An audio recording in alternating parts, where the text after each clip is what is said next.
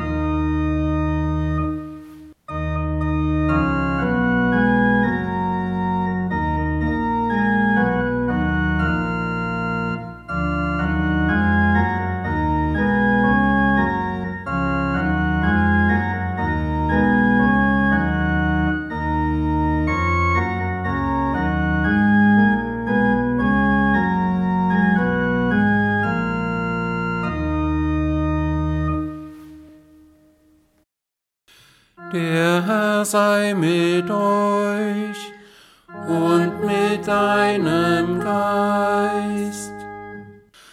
Unsere Hilfe steht im Namen des Herrn, der Himmel und Erde gemacht hat.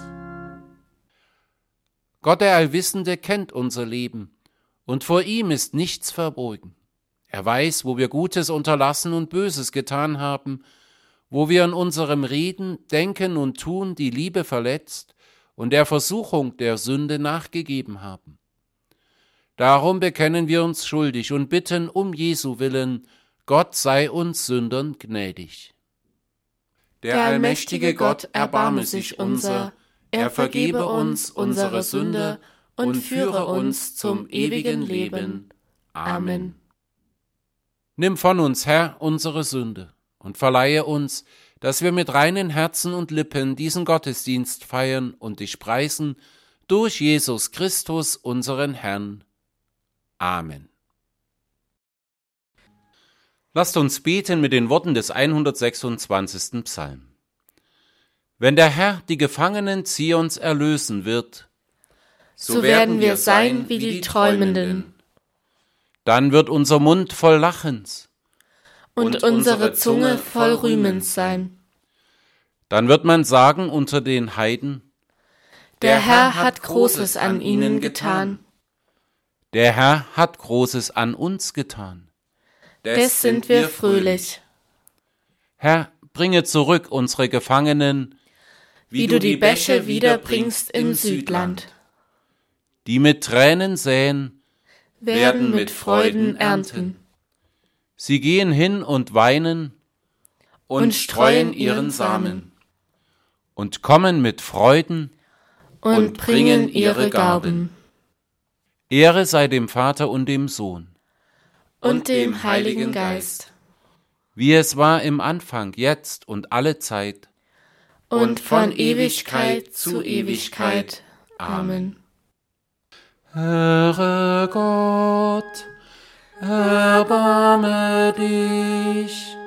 Christus, erbarme dich. Herre Gott, erbarme dich. Ehre sei Gott in der Höhe. Allein sei er und Dank für seine Gnade. Darum, dass nun und nimmermehr uns rühren kann kein Schade.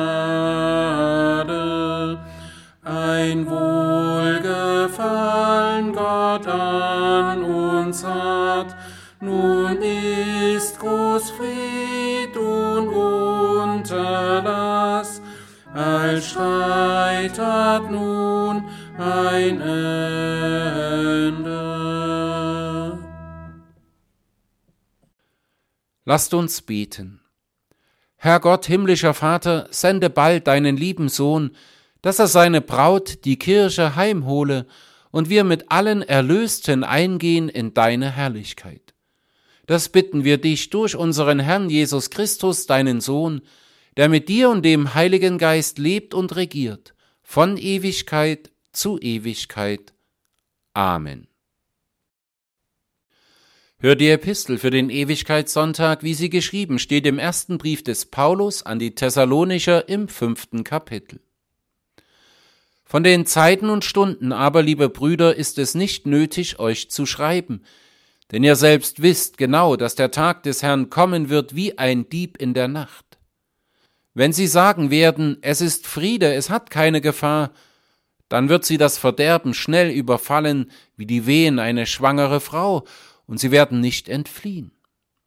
Ihr aber, liebe Brüder, seid nicht in der Finsternis, dass der Tag wie ein Dieb über euch komme, denn ihr alle seid Kinder des Lichtes und Kinder des Tages. Wir sind nicht von der Nacht noch von der Finsternis. So lasst uns nun nicht schlafen wie die anderen, sondern lasst uns wachen und nüchtern sein. Denn die schlafen, die schlafen des Nachts, und die betrunken sind, die sind des Nachts betrunken. Wir aber, die wir Kinder des Tages sind, wollen nüchtern sein, angetan mit dem Panzer des Glaubens und der Liebe und mit dem Helm der Hoffnung auf das Heil. Denn Gott hat uns nicht bestimmt zum Zorn, sondern dazu, das Heil zu erlangen durch unseren Herrn Jesus Christus, der für uns gestorben ist, damit, ob wir wachen oder schlafen, wir zugleich mit ihm leben. Darum ermahnt euch untereinander, und einer erbaue den andern, wie ihr auch tut. Halleluja! Täglich rühmen wir uns Gottes und preisen deinen Namen ewiglich. Halleluja! 할렐루야 할렐루야.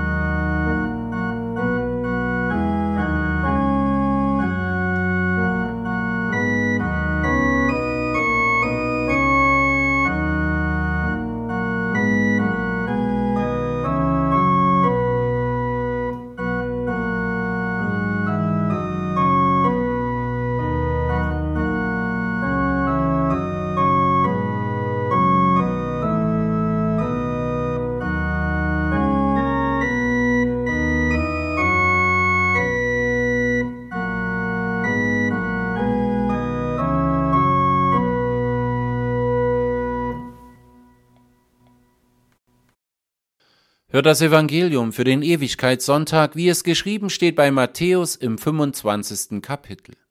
Ehre sei dir, Herr. Jesus sprach zu seinen Jüngern, dann wird das Himmelreich gleichen zehn Jungfrauen, die ihre Lampen nahmen und gingen hinaus dem Bräutigam entgegen. Aber fünf von ihnen waren töricht und fünf waren klug. Die Törichten nahmen ihre Lampen, aber sie nahmen kein Öl mit. Die Klugen aber nahmen Öl mit in ihren Gefäßen samt ihren Lampen. Als nun der Bräutigam lange ausblieb, wurden sie alle schläfrig und schliefen ein. Um Mitternacht aber erhob sich lautes Rufen. Siehe, der Bräutigam kommt, geht hinaus ihm entgegen. Da standen diese Jungfrauen alle auf und machten ihre Lampen fertig. Die Törichten aber sprachen zu den Klugen, Gebt uns von eurem Öl, denn unsere Lampen verlöschen. Da antworteten die Klugen und sprachen, Nein, sonst würde es für uns und euch nicht genug sein. Geht aber zum Kaufmann und kauft für euch selbst. Und als sie hingingen zu kaufen, kam der Bräutigam, und die bereit waren, gingen mit ihm hinein zur Hochzeit, und die Tür wurde verschlossen. Später kamen auch die anderen Jungfrauen und sprachen, Herr, Herr, tu uns auf. Er antwortete aber und sprach, Wahrlich, ich sage euch, ich kenne euch nicht. Darum wachet, denn ihr wisst weder Tag noch Stunde. Gelobt seist du, o Jesus. Lob sei dir, o Christus. Lasst uns mit der ganzen Christenheit auf Erden unseren heiligen christlichen Glauben bekennen. Ich glaube an Gott, den Vater, den Allmächtigen, den Schöpfer des Himmels und der Erde, und an Jesus Christus, seinen eingeborenen Sohn, unseren Herrn, empfangen vom Heiligen Geist, geboren von der Jungfrau Maria, gelitten unter Pontius Pilatus, gekreuzigt, gestorben und begraben, niedergefahren zur Hölle, am dritten Tage auferstanden von den Toten, aufgefahren in den Himmel. Er sitzt zur Rechten Gottes des allmächtigen Vaters. Von dort wird er kommen, zu richten die Lebenden und die Toten. Ich glaube an den Heiligen Geist, eine heilige christliche Kirche, die Gemeinde der Heiligen, Vergebung der Sünden, Auferstehung des Leibes und das ewige Leben. Amen.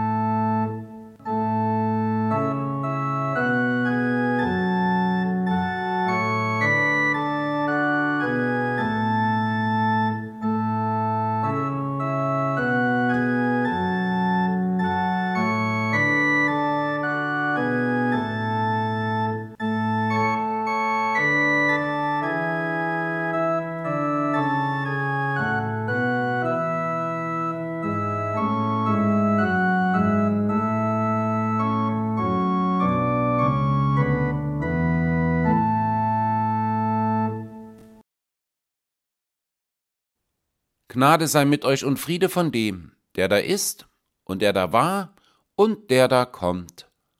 Amen. Wird eine Predigt über Offenbarung 22, den Vers 20.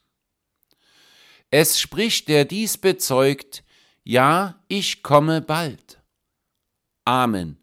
Ja, komm, Herr Jesus. Lasst uns beten. Herr, wir bitten dich, segne dieses Wort an unseren Herzen. Amen. In unserem Herrn und Heiland Jesus Christus. Wer ein spannendes Buch in den Händen hält und liest, der ist vielleicht versucht, schon einmal auf die letzte Seite zu blättern, um zu sehen, welches Ende die Geschichte nehmen wird. Doch derjenige, der dieser Versuchung dann wirklich nachgibt, der beraubt sich selbst der Spannung. Vielleicht legt er dann sogar das Buch beiseite, weil er ja jetzt weiß, wie es ausgehen wird. Wenn es bei einem Roman nicht geraten ist, das Ende schon vorher zu lesen, so begehen wir ganz gewiss keinen Fehler, wenn wir heute die letzten Worte des Buches näher betrachten, auf das wir als Christen all unsere Hoffnung setzen und worauf wir unser ganzes Leben gegründet haben. Was also steht am Ende der Bibel, im letzten Vers dieses Buches? Und welche Aussichten sind mit seinen Worten verbunden? Nun, Christus verkündet uns sein Kommen. Er sagt, ja, ich komme bald. Und die Gemeinde antwortet, ja, komm, Herr Jesus. Christus verkündet uns sein Kommen. Er sagt, ja, ich komme bald. Wer also seine Bibel auf der letzten Seite aufschlägt, im letzten Kapitel der Offenbarung des Johannes, der liest, dass das eigentliche Ende erst noch bevorsteht. Christus verkündet, dass er kommen wird. Was hat es nun mit dieser Ankündigung auf sich? Genau betrachtet kündet der Herr in der ganzen heiligen Schrift sein Kommen an. Wenn wir im nächsten Monat das Weihnachtsfest begehen, dann hören wir ja wieder die vielen Weissagungen, die der Herr den Menschen im alten Bund gegeben hat. Ihnen hat er sein Kommen verheißen. Und so lesen wir im letzten Buch des Alten Testamentes die Worte, siehe, ich will meinen Boten senden, der vor mir her den Weg bereiten soll, und bald wird kommen zu seinem Tempel der Herr, den ihr sucht, und der Engel des Bundes, den ihr begehrt. Siehe, er kommt, spricht der Herr Zebaoth. Hat der Herr dieses Wort gehalten? Ja, das hat er. Arm und unscheinbar kam er zu den Menschen.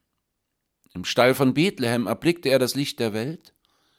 Als Prediger zog er durch das Land Israel und als verachteter Verbrecher wurde er am Kreuz hingerichtet.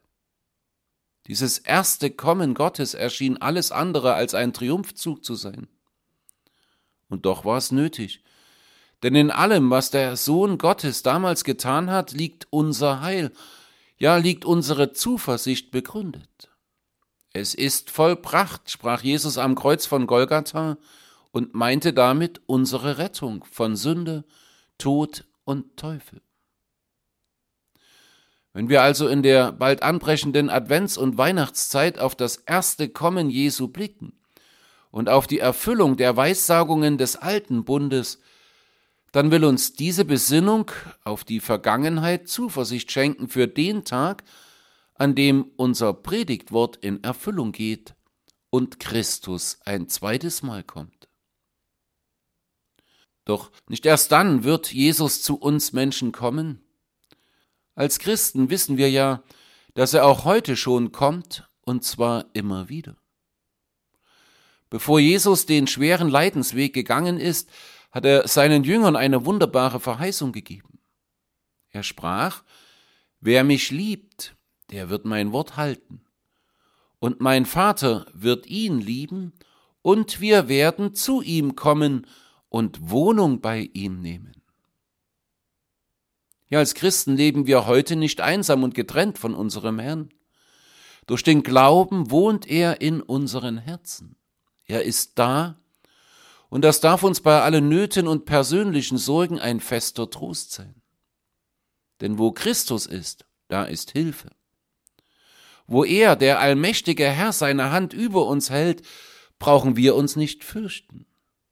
Wenn wir uns allein und hilflos fühlen, wenn wir selbst keinen Ausweg mehr wissen, dann erinnert er uns selbst an das, was er uns versprochen hat. Siehe, ich bin bei euch alle Tage bis an der Weltende. Damit uns das aber nicht ungewiss wird und es weder Welt noch Teufel gelingt, unseren Blick auf Christus zu verstellen, darum kommt Christus immer wieder zu uns im Wort und im Sakrament. Noch am Anfang der Offenbarung des Johannes spricht Christus, siehe, ich stehe vor der Tür und klopfe an. Wenn jemand meine Stimme hören wird und die Tür auftun, zu dem werde ich hineingehen und das Abendmahl mit ihm halten und er mit mir. Der Liederdichter Johann Andreas Rothe dichtete im Blick auf das Kommen Jesu zu uns beschwerten Sündern die Worte Wir sollen nicht verloren werden, Gott will und soll geholfen sein. Deswegen kam der Sohn auf Erden und nahm hernach den Himmel ein, deswegen klopft er für und für so stark an unsers Herzens Tür. Christus ist gekommen und Christus ist bis heute bei uns. Das ist etwas, was wir nicht vergessen dürfen, wenn wir nun am Ende des Kirchenjahres auf das blicken, was vor uns liegt. Denn Christus spricht auch, ja, ich komme bald. Das sind nur wenige Worte, die er hier spricht, und doch haben es diese Worte in sich. Da steht am Anfang ein deutliches Ja. Dieses Ja ist kein literarisches oder sprachliches Stilmittel, sondern ist die feste Zusage, dass es ganz bestimmt eintreten wird, was Christus uns verspricht. Ja, ganz gewiss werde ich kommen. Sollten wir hier aber zweifeln, dann dürfen wir zurückschauen auf das, was Gott in der Vergangenheit getan hat. Gott ist nicht ein Mensch, dass er lüge, noch ein Menschenkind, das ihn etwas gereue. Sollte er etwas sagen und nicht tun? Sollte er etwas reden und nicht halten? Wie sehr auf Gottes Ja Verlass ist, das können wir an der Erfüllung all jener Versprechen sehen, die er den Menschen im alten Bund gegeben hat. Das Zepter aus Juda, der Stern aus Jakob, der Zweig aus Davids Stamm ist genauso gekommen, wie er es verheißen hat. Warum sollte Jesus nun nicht ebenso gewiss kommen, wie damals vor 2000 Jahren in Bethlehem? Doch Jesus verheißt uns mit den letzten Worten der Bibel nicht einfach nur sein Kommen, er sagt auch, dass dieses Kommen bald geschehen wird. Es ist wohl dieses bald, über das schon so viele gestolpert sind und an dem sie irre wurden. Wann ist denn das bald erfüllt? Können wir bei einer Wartezeit von fast 2000 Jahren noch davon reden, dass Jesus bald kommt? Die Ungeduld im Blick auf das Kommen des Herrn gab es auch schon unter den ersten Christen, so dass Petrus schreiben musste, der Herr verzögert nicht die Verheißung, wie es einige für eine Verzögerung halten, sondern er hat Geduld mit euch und will nicht, dass jemand verloren werde, sondern dass jeder Mann zur Buße finde. Auch wenn uns unser Zeitgefühl sagt, dass es doch nun schon viel länger dauert, als wir es unter einem baldigen Kommen verstehen würden, so heben doch die 2000 Jahre des Wartens das Ja Gottes nicht auf. Um aber zu verstehen, warum Jesus sagt, dass er bald kommt, wollen wir einige Dinge bedenken. Da ist als erstes unser Zeitempfinden zu nennen, das so ganz anders ist als Gottes Zeitrechnung. Im Psalm 90 bekennt Mose, denn tausend Jahre sind vor dir wie der Tag, der gestern vergangen ist, und wie eine Nachtwache. Der ewige Gott lässt sich nicht in unser begrenztes Empfinden von Zeit und Raum pressen. Er umspannt das ganze Weltgeschehen vom Anfang bis zum Ende. Jesus sagt, ich bin das A und das O, der Erste und der Letzte, der Anfang und das Ende. Aber auch das wollen wir bedenken. Für jeden unter uns kann das bald schon viel näher sein, als wir es im Moment denken. Dann nämlich, wenn uns der Herr aus diesem Leben abruft und wir in die Ewigkeit eingehen. Wenn wir also vom baldigen Kommen des Herrn hören, dann sollten wir diese Worte ernst nehmen. Jesus will, dass wir jederzeit mit seinem Erscheinen rechnen und dass wir bereit sind, vor seinem Richterstuhl zu stehen. Der jüngste Tag kommt ganz gewiss, und er kommt wie ein Dieb in der Nacht. Statt an der Verheißung Jesu zu zweifeln, wollen wir ihn vielmehr bitten, dass er uns wach hält. Christus verkündet uns sein Kommen. Er sagt, ja, ich komme bald. Und die Gemeinde antwortet, ja, komm, Herr Jesus. Ist das unsere Bitte, die wir auf dem Herzen tragen? Wenn wir in den Evangelien vom Ende der Welt und vom jüngsten Gericht lesen, dann muss es uns doch eigentlich bange vor dem Tag werden, an dem alles im Feuer vergehen wird und die Menschen vor dem Richterstuhl Gottes erscheinen müssen?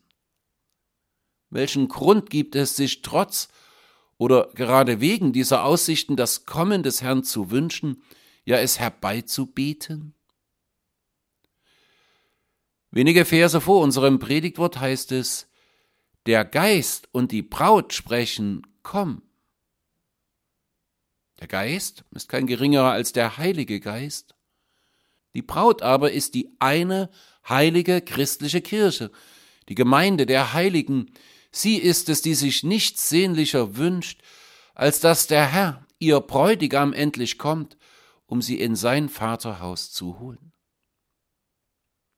Auch am Anfang dieser Bitte steht ein ganz betontes Ja. Es soll so sein, dass der Herr endlich kommt und seine Kirche endgültig erlöst. Dieses Jahr ist ein trotziges Jahr, denn es steht dem Nein der gottlosen Welt ebenso gegenüber wie dem Nein des alten Menschen in uns.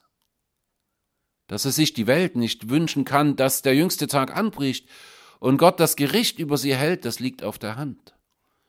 Es wird ein bitteres Erwachen geben, wenn die Menschheit erkennt, wie groß ihr Irrtum gewesen ist, als sie den Glauben an den lebendigen Gott ins Reich der Mythen und Märchen verbannt hat. Gebe Gott, dass noch viele zur Buße und Umkehr finden. Und segne er dazu auch unsere Arbeit in seinem Reich. Doch wir selbst kennen gewiss auch die Gedanken, die uns den jüngsten Tag noch lange nicht kommen lassen wollen. Der Himmel kann warten. Es ist eine beliebte, allerdings auch sehr gottlose Redewendung, die wir uns nicht zu eigen machen sollten. Denn was steht hinter ihren Worten? Häufig ist es die Liebe zu dieser Welt und zu dem Leben hier. Und gerade dann, wenn uns der Herr mit seinem Segen erfreut, wenn er uns das Leben nicht nur erträglich erhält, sondern uns darüber hinaus auch Freude, Glück und Wohlstand schenkt, dann stehen wir schnell in der Gefahr, uns auf dieser Welt so heimisch zu fühlen, dass wir gar kein Verlangen mehr nach der himmlischen Heimat haben. Der Apostel Johannes schreibt uns aber in seinem ersten Brief, Habt nicht lieb die Welt, noch was in der Welt ist. Wenn jemand die Welt lieb hat, in dem ist nicht die Liebe des Vaters. Ein anderer sehnt sich aber vielleicht deshalb nicht nach dem Kommen des Herrn, weil er Angst hat. Kann ich vor dem Angesicht Gottes bestehen? Bin ich denn würdig, in den Himmel zu kommen, mit all meiner Schuld, die ich lebenslang auf mich geladen habe? Vor dieser Anfechtung ist kein Christ gewahrt. Der Teufel ist ein gewiefter Lügner. Ihm gelingt es immer wieder, Christen in tiefe Zweifel über die Gnade Gottes zu ziehen. Und es ist eine schlimme Not, wenn Christen, die doch eigentlich um die Barmherzigkeit Gottes wissen, nicht mehr daran glauben können, sondern an dieser Barmherzigkeit zweifeln. Wie soll sich eine so angefochtene Seele dann auf das Kommen Jesu freuen? Es ist wahr, Jesus wird nicht armselig auf diese Welt kommen, wie es in Bethlehem geschehen ist. Und doch wollen wir uns immer wieder daran erinnern lassen, dass der, der da kommt, kein anderer ist als das Kind in der Krippe, der gekreuzigte Sünderheiland, der liebevolle Fürsprecher bei dem Vater, der für alle unsere Sünden sein Leben gegeben hat. Wer auch immer bei ihm Zuflucht sucht, der wird nicht enttäuscht werden. Weder der verklärte Blick auf diese Welt, noch der ängstliche Blick auf die eigene Schuld sollen uns doch den Ausblick auf die Herrlichkeit verstellen dürfen, die uns dann erwartet, wenn der Herr seine Verheißung wahrmacht und er kommt, um uns zu holen. Solange dies aber noch nicht geschehen ist, darf das unser Trost sein, dass der Herr heute auch schon bei uns ist und mit uns redet. Solange wir weder aus Überdruss noch aus Verzweiflung die Ohren vor seinem Reden verschließen und uns auch nicht von seinem Abendmahl fernhalten, wird er uns in der Sehnsucht auf dem Himmel wachhalten, so dass der neue Mensch in uns ruft, ja, komm, Herr Jesus. Und wenn wir das Vaterunser beten und sprechen, dein Reich komme, bitten wir dann nicht auch darum, dass der Herr Jesus bald kommen möge? Ja, lassen wir uns doch die Freude auf den Himmel nicht verderben. Christus verheißt uns sein Kommen. Er sagt, ja, ich komme bald. Und als seine Gemeinde lasst uns ihm antworten, ja, komm, Herr Jesus. Mit Paul Gerhard lasst uns beten, ach, wie ist mir so weh, ehe ich dich aus der Höhe, Herr, sehe zu uns kommen. Ach, dass zum Heil der Frommen du meinen Wunsch und Willen noch möchtest heut erfüllen. Amen. Und der Friede Gottes, der höher ist als alle Vernunft, bewahre eure Herzen und Sinne in Christus Jesus. Amen.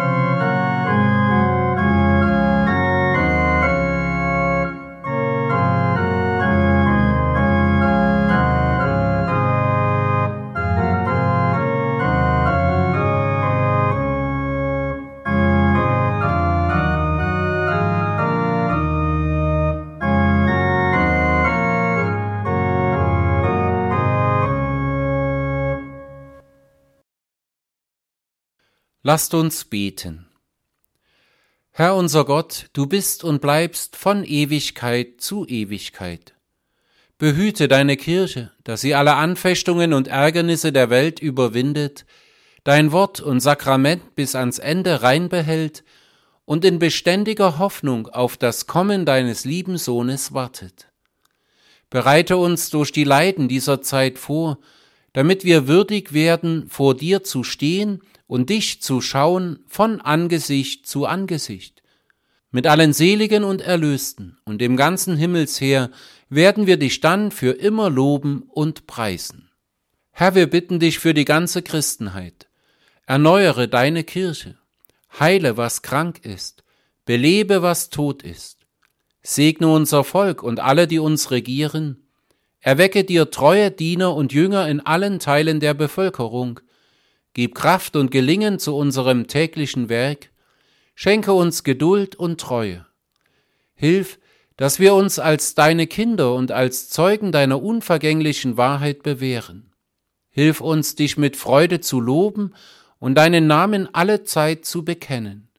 Das bitten wir dich durch Jesus Christus, unseren Herrn. Amen.